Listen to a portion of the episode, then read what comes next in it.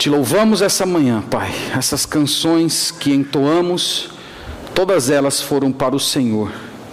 O Senhor merece, é digno de cada uma delas.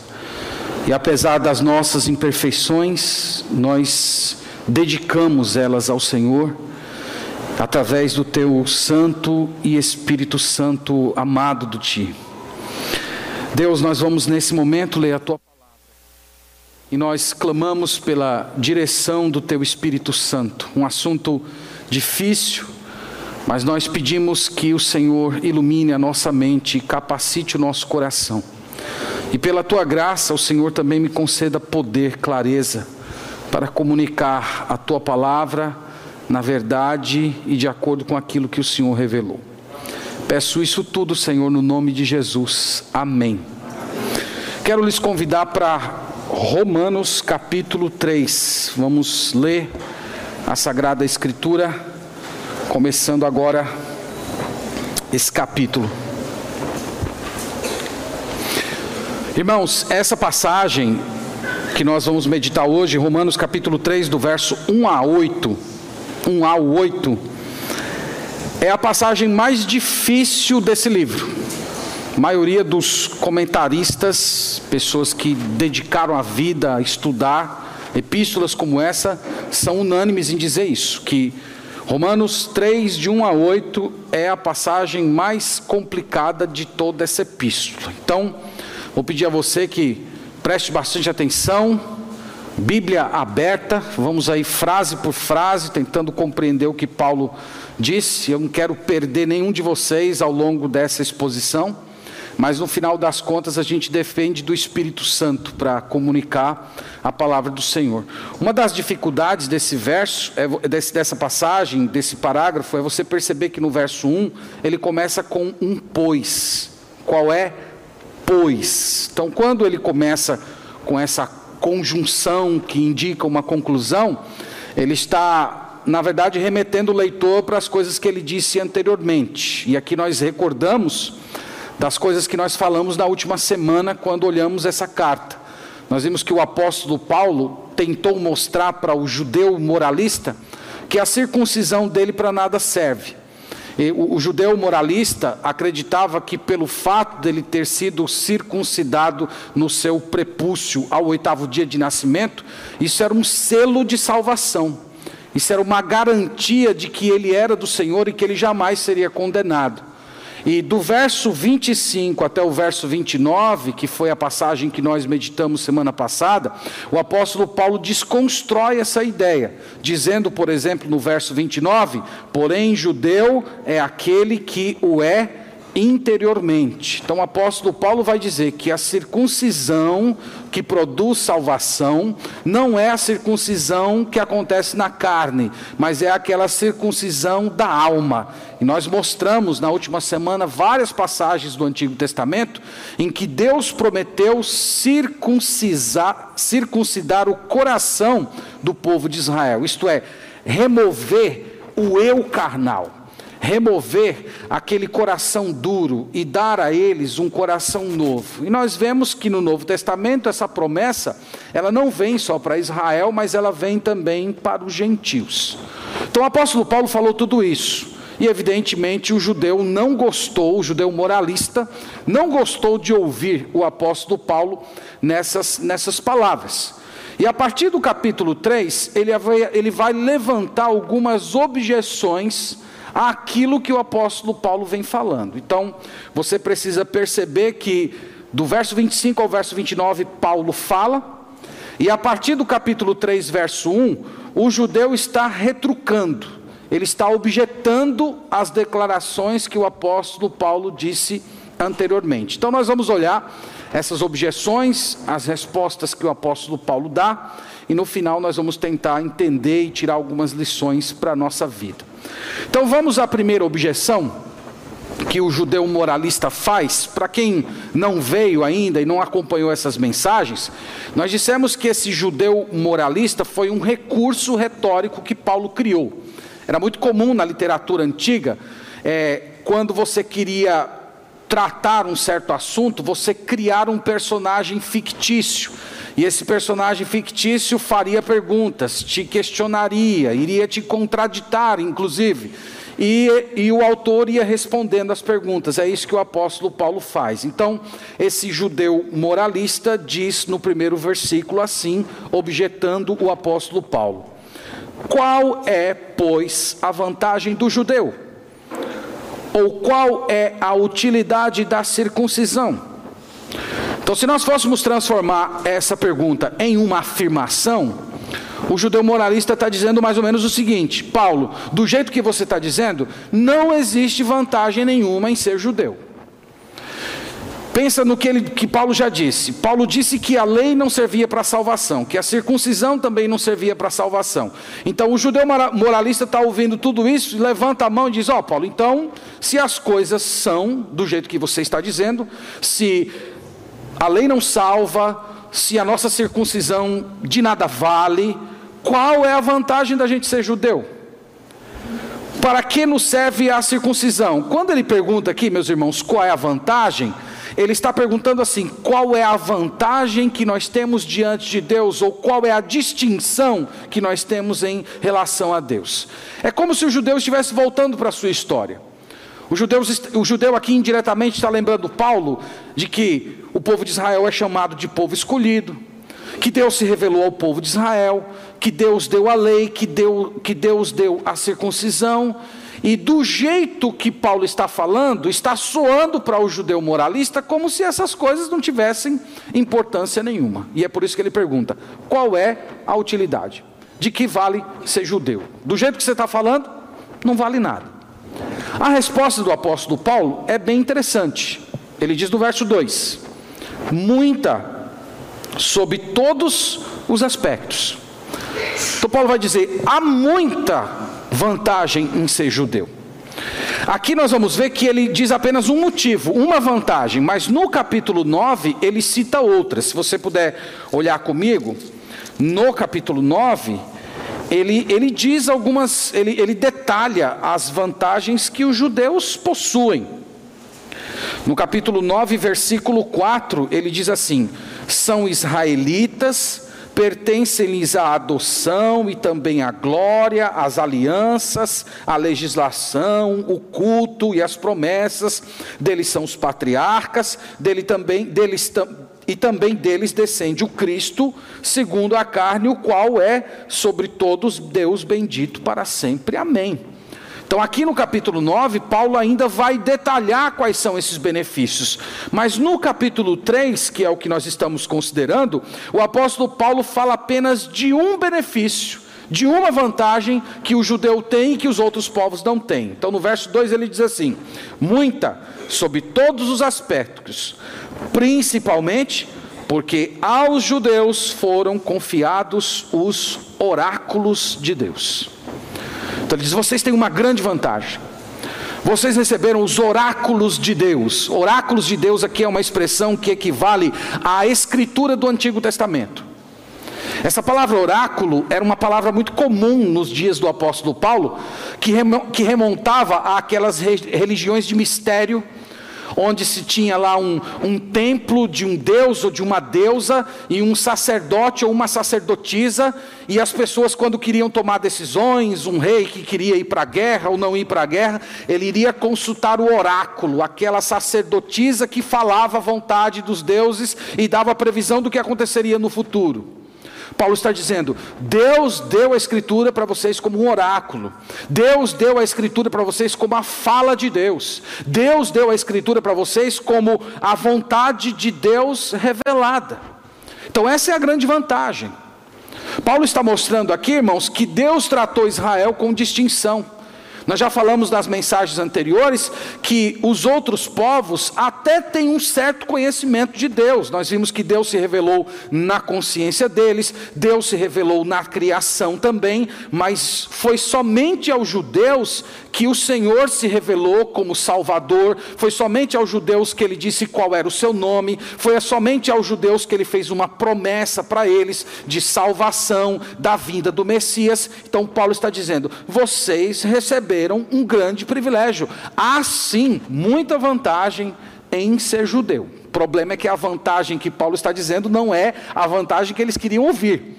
Eles queriam a vantagem a partir da circuncisão, eles queriam a vantagem a partir da obediência estrita à lei, mas Paulo diz: a vantagem está essa.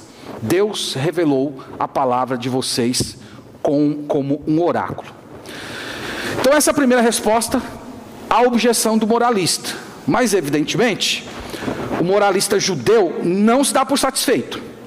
E ele vai levantar uma outra objeção, né? Paulo falou, ele diz: Espera aí, mas eu tenho mais uma colocação aqui para fazer. Aí vamos para o verso 3 e observemos a segunda objeção que o moralista faz. Ele diz assim: E daí? Se alguns não creram, a incredulidade deles virá a desfazer a fidelidade de Deus transformando essa indagação em uma afirmação, o judeu moralista está dizendo assim: Paulo, Deus quebrou a sua promessa. Quando Deus, pra, quando Deus deu para a gente o oráculo, a escritura do Antigo Testamento, Ele fez promessas para a gente.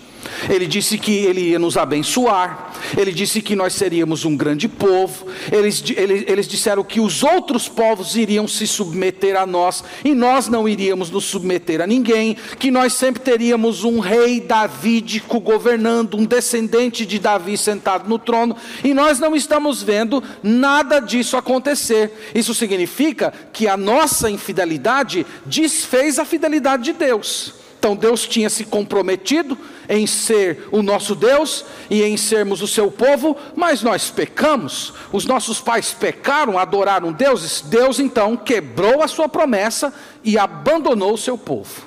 Essa é a, a ideia do judeu moralista. A resposta do apóstolo Paulo é enfática. Ele diz assim, verso 4: De maneira nenhuma em outras palavras, ele diz: jamais. E ele diz assim: seja Deus verdadeiro e mentiroso todo homem. Está falando, olha, jamais. Deus é verdadeiro, Deus não mente, quem mente são os homens. Se Deus fez uma promessa, é certo que ele vai manter essa promessa. E aí o apóstolo Paulo faz a citação de um texto do Antigo Testamento que é muito interessante nesse contexto. Ele diz assim: Segundo está escrito, e aqui ele cita o Salmo 51, para seres justificados nas tuas palavras e venhas a vencer quando fores julgado.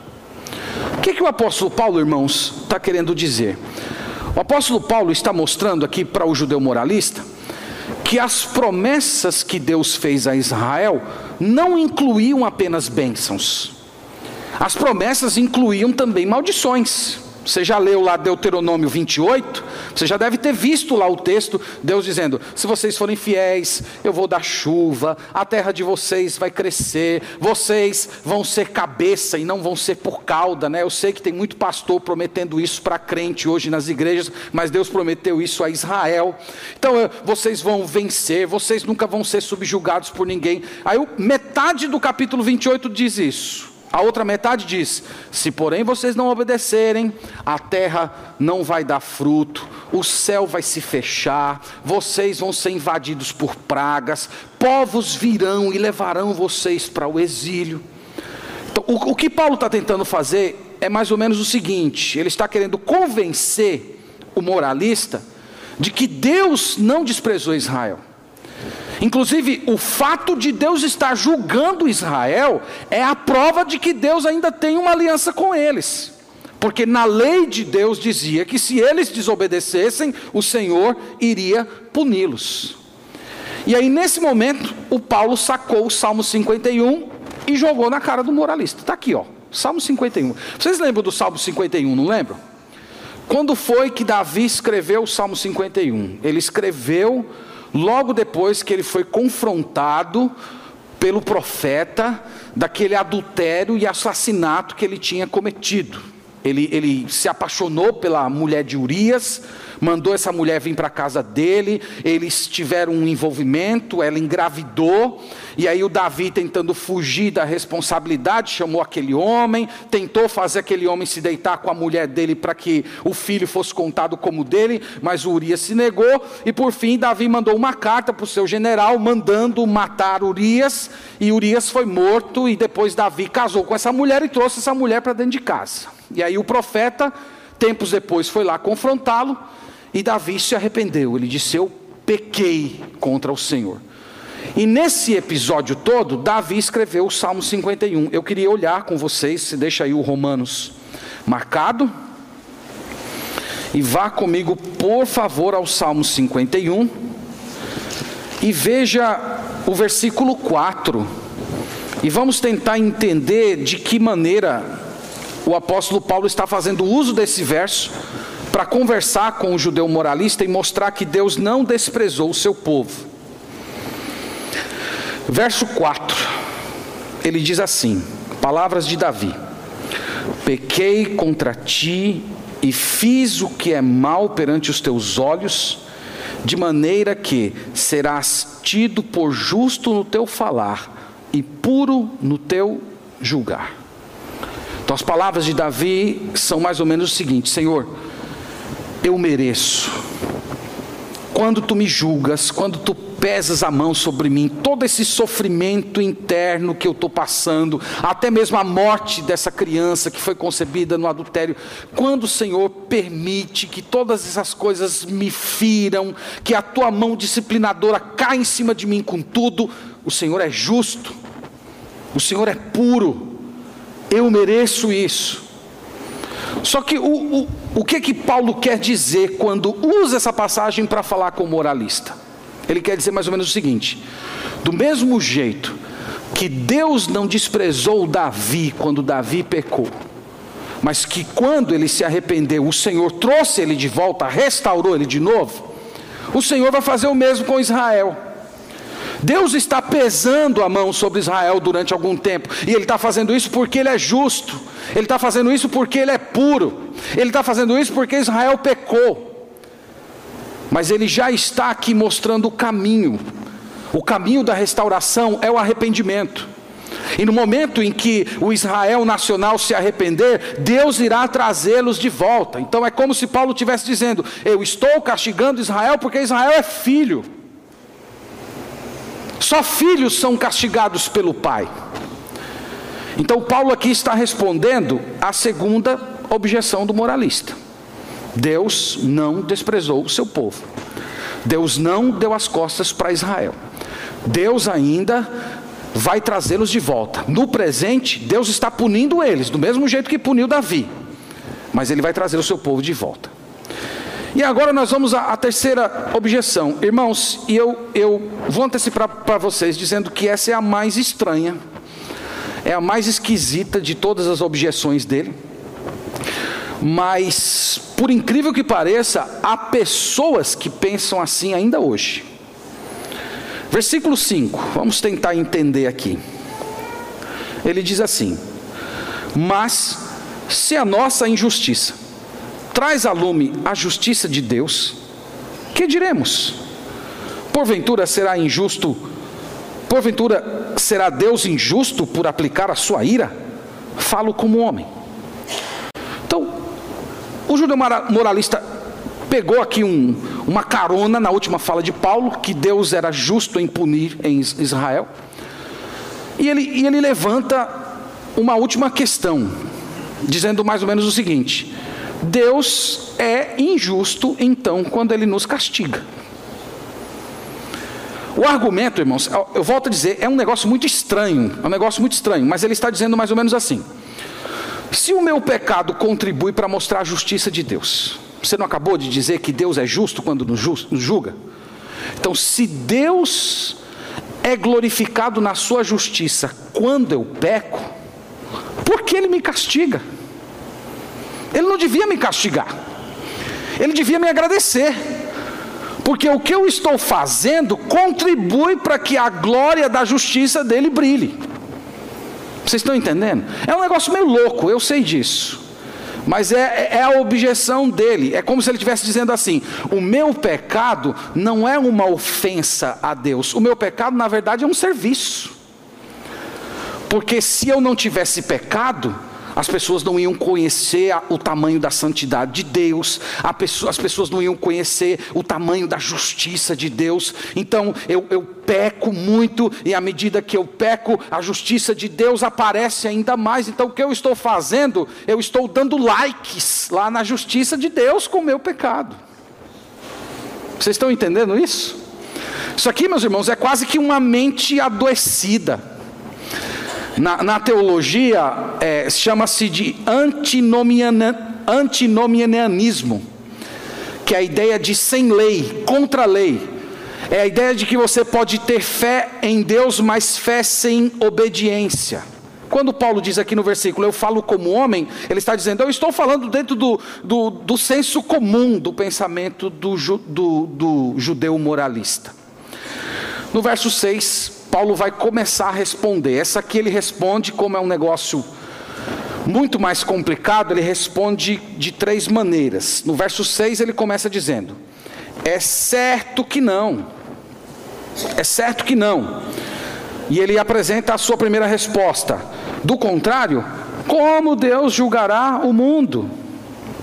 Então, todo, todo judeu acreditava no juízo final.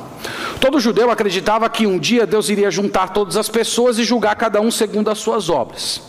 Então, Paulo está dizendo mais ou menos assim: se é do jeito que você está falando, isto é, se é errado Deus julgar o pecado, porque o pecado, no final das contas, faz um bem para Deus porque mostra a sua glória, então significa que não vai haver juízo final.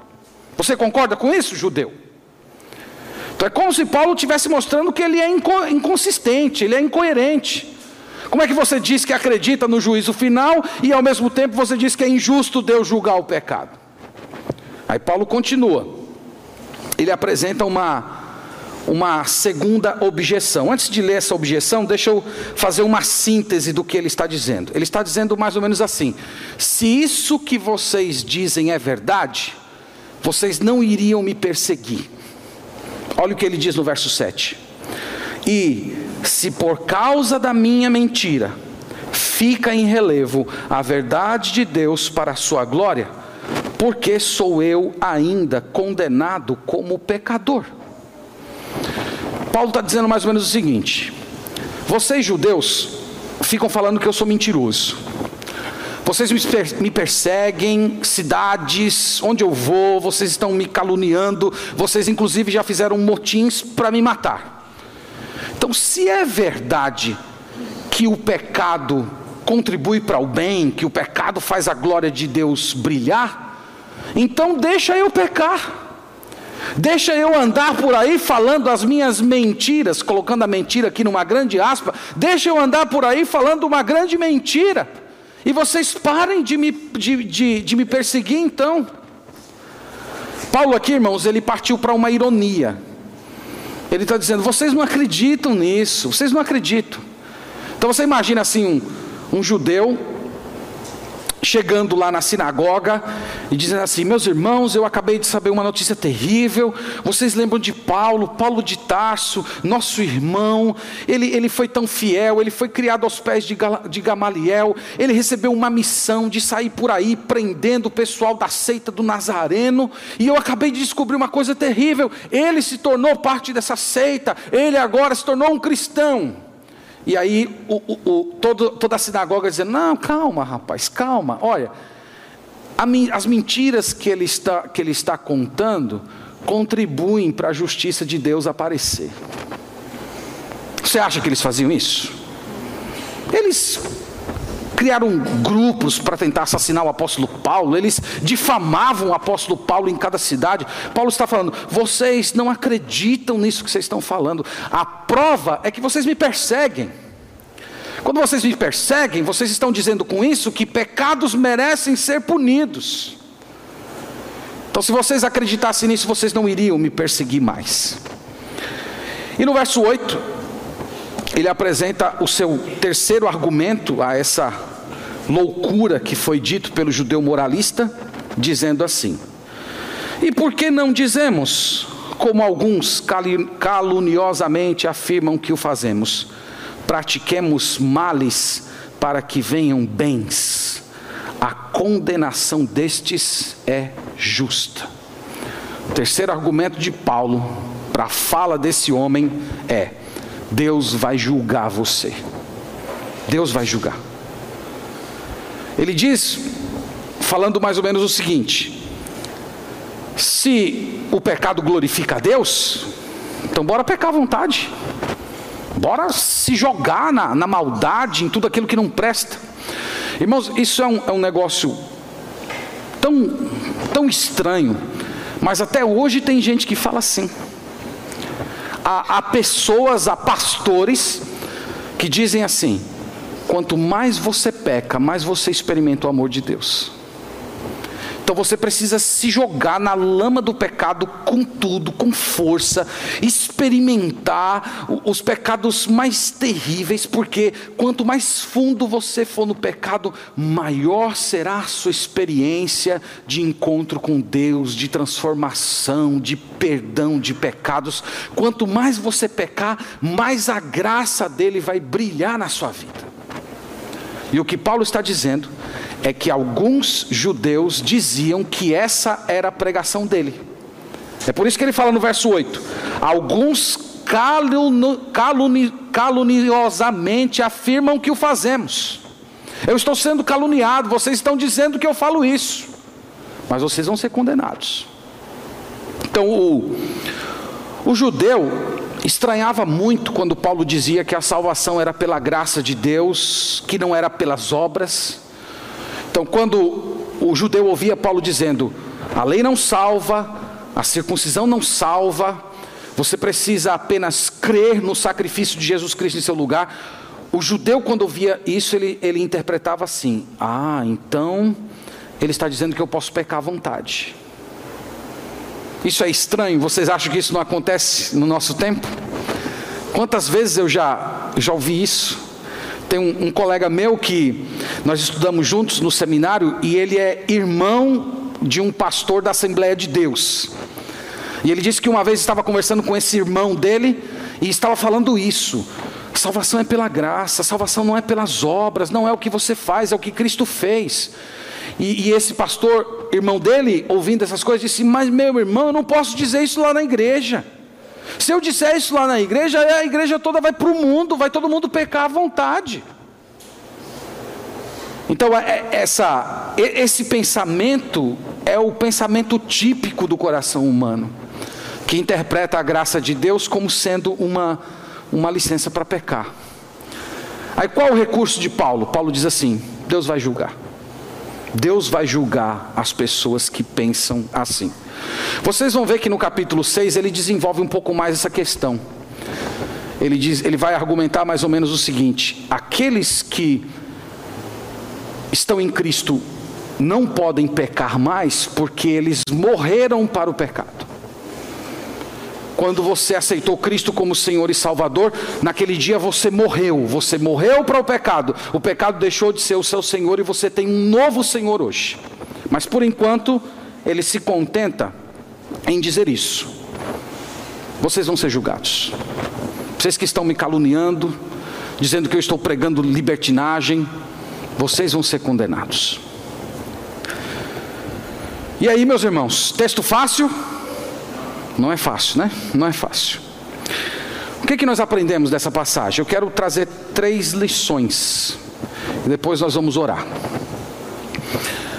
A primeira lição, irmãos, que nós aprendemos em Romanos 3, verso 1 a 8, é que o ser humano resiste à verdade bíblica de que Deus julgará esse mundo. Ele resiste a isso, ele questiona, ele se revolta contra esse fato.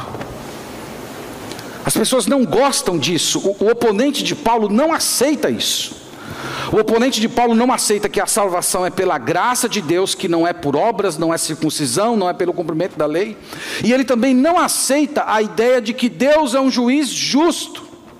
Ele não aceita isso.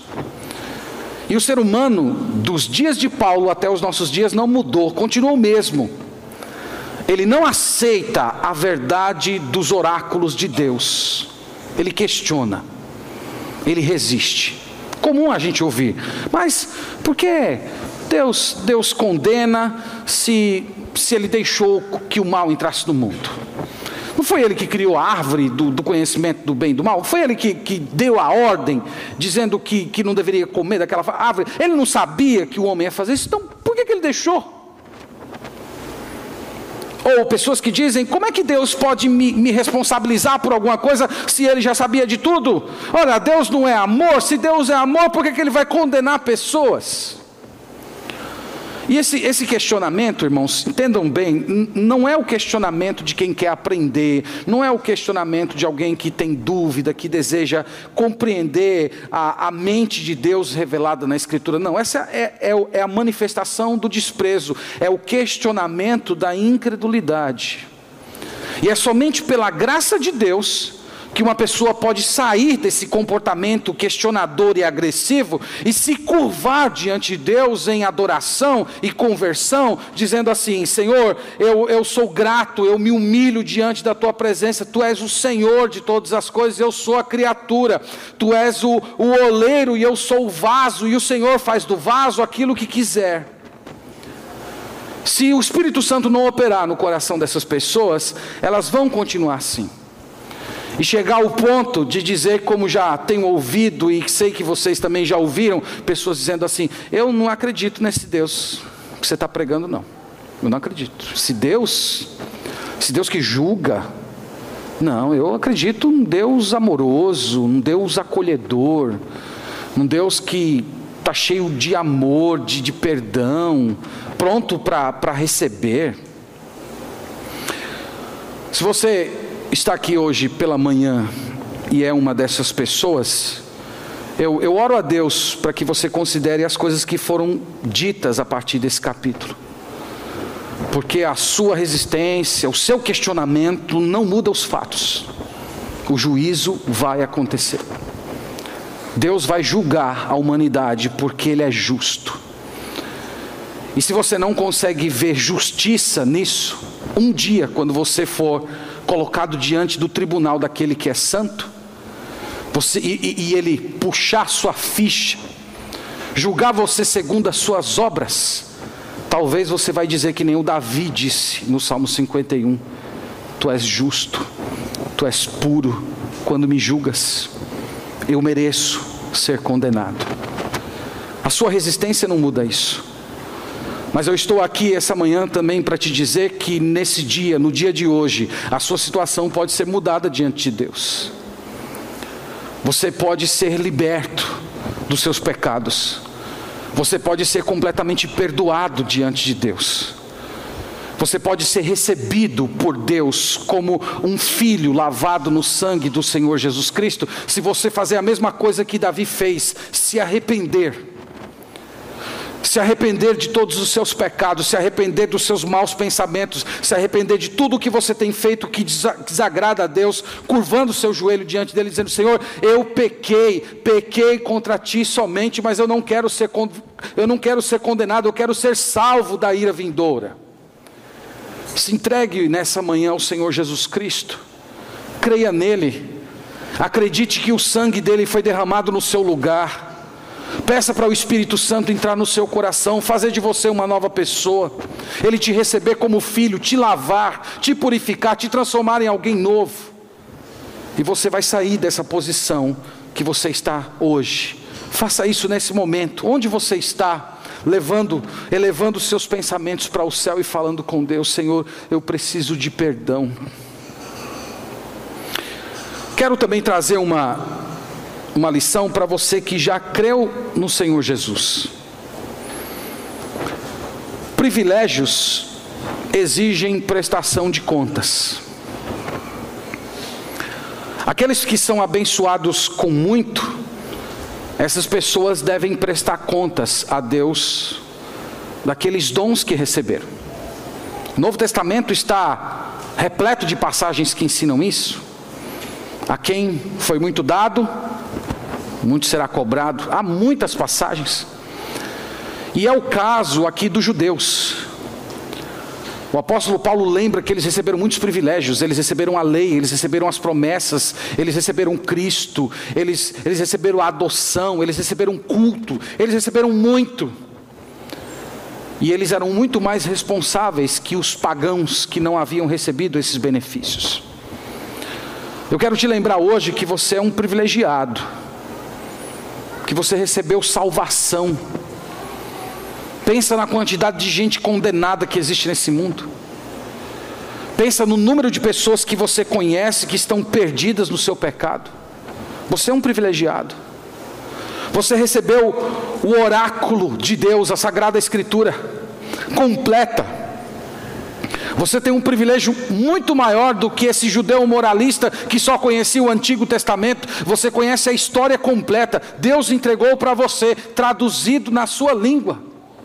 Nós vimos aqui há poucas semanas atrás, no dia da igreja perseguida, os nossos irmãos da Coreia que precisam escrever versículos bíblicos em papéis minúsculos ou simplesmente confiar na memória, tentando decorar o máximo possível de passagens bíblicas para poder alimentar a alma.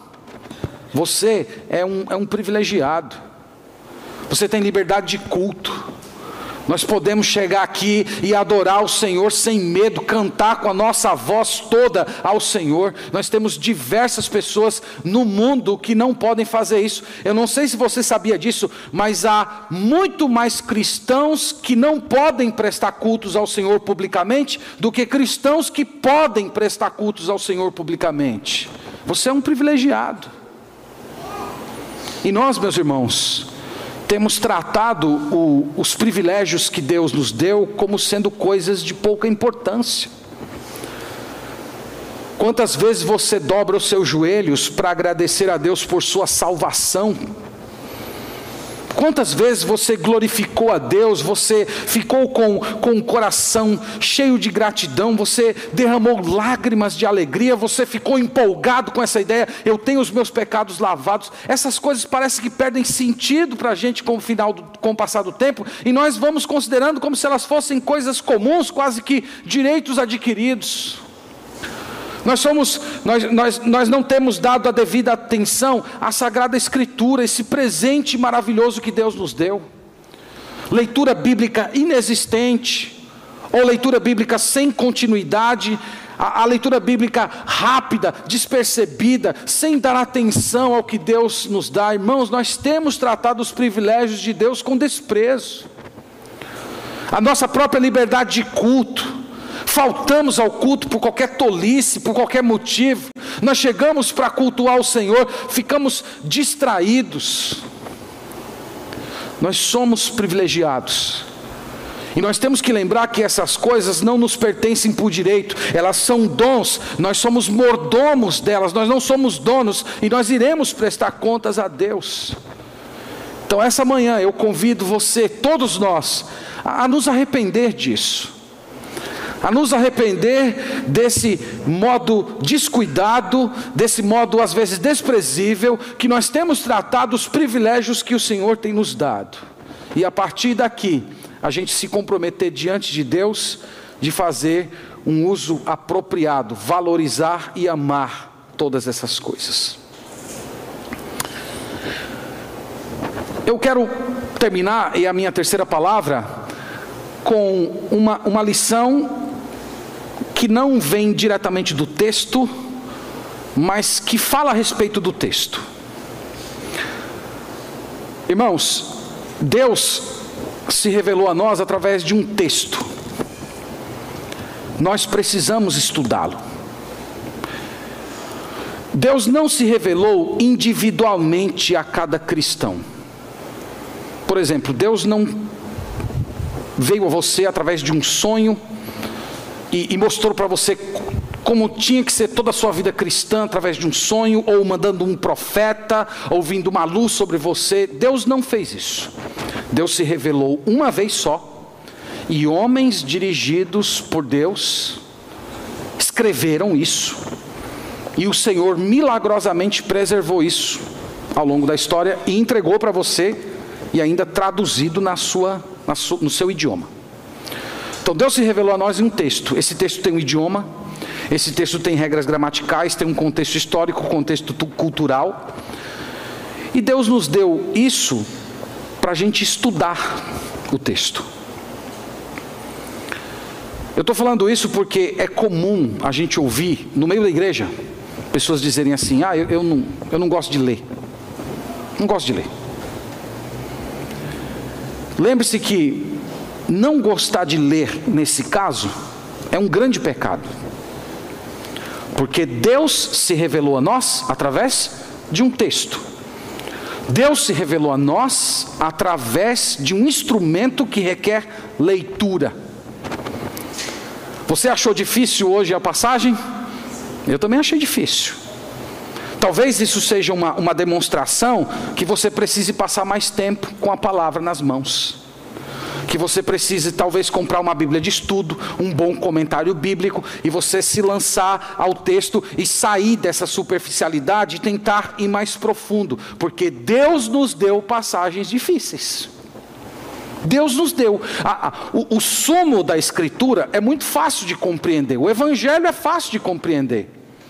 A mensagem central da Escritura, até uma criança pode entender, se converter e ser salva.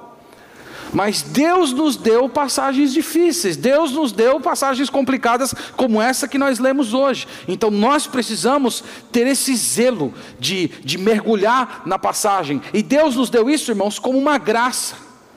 É como se Deus tivesse dado para você uma passagem difícil e dissesse assim: Eu vou me revelar a vocês através dessa escritura. E quando você for colocado diante de uma passagem difícil, nesse processo em que eu me revelo a vocês através de conceitos que são complicados, eu vou tirar o melhor de vocês.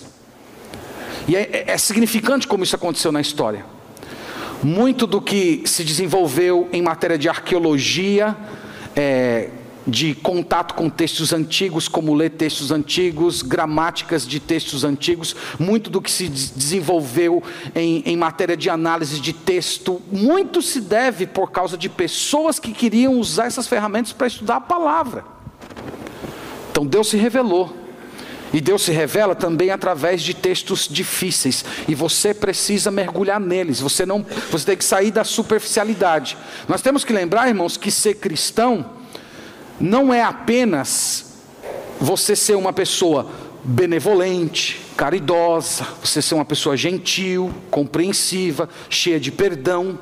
Ser cristão é também conhecer um conjunto de doutrinas.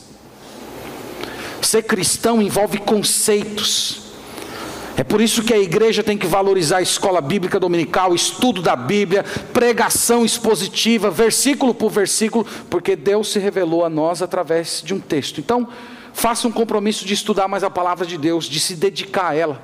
Às vezes você vai passando na sua leitura bíblica, tem versículos que você não entende. Então dá uma parada ali, pega uma Bíblia de estudo, um comentário bíblico, vai tentar entender aquilo ali, estudar, e nesse processo Deus está abençoando você desenvolvendo capacidades.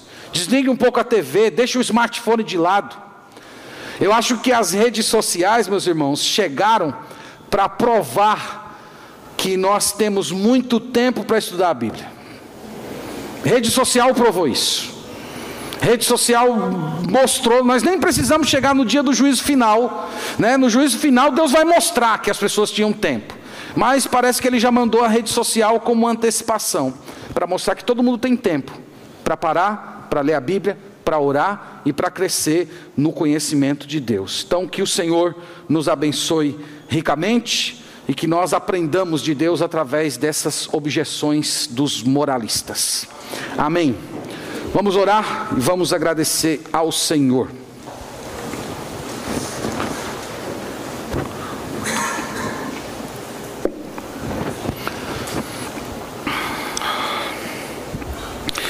Te glorificamos, Senhor, pela tua eterna palavra.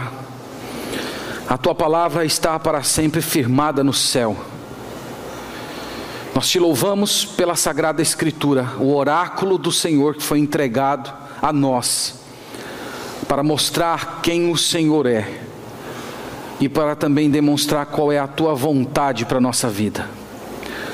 Nós te louvamos, Senhor, por essa grande maravilha E diante de passagens difíceis como essa de hoje, nós pedimos que o Senhor produza em nós esse interesse, esse desejo de sair da superficialidade e mergulhar profundamente na tua palavra, para conhecer, Senhor, a tua pessoa, a revelação do teu propósito, até mesmo em passagens difíceis como essa que nós que nós lemos hoje. Nós pedimos ao Senhor também que nós não sejamos contados entre aquelas pessoas que questionam a tua justiça, como fez esse moralista, mas que nós nos entreguemos, nos prostremos, declaremos que o Senhor é Deus, que nós não somos nada, que todas as coisas acontecem de acordo com a tua vontade, que o Senhor está sentado no trono e que nós temos apenas de adorar ao Senhor. Oro também, Senhor, para que tu produzas em nosso coração um senso de responsabilidade para com os privilégios que recebemos, a salvação, a sagrada Escritura, a igreja, o teu povo, a comunhão, que todas essas coisas, Senhor, venham pulsar no nosso coração e nós nos alegrarmos com cada uma delas, agradecermos por cada uma delas e desfrutar de cada uma delas para nos aproximar do Senhor, tendo uma comunhão verdadeira contigo. Por fim, Senhor, eu oro pelas pessoas que aqui estão que ainda não se converteram. Eu peço que o teu Santo Espírito ilumine a mente eu peço para que a tua graça, Senhor, opere poderosamente nesses corações, quebrantando, circuncidando a alma, para que eles se voltem para Jesus Cristo em arrependimento e fé e recebam o perdão e a justificação que só o Senhor dá. Essa é a oração que fazemos ao Senhor nesse dia, no nome de Jesus. Amém.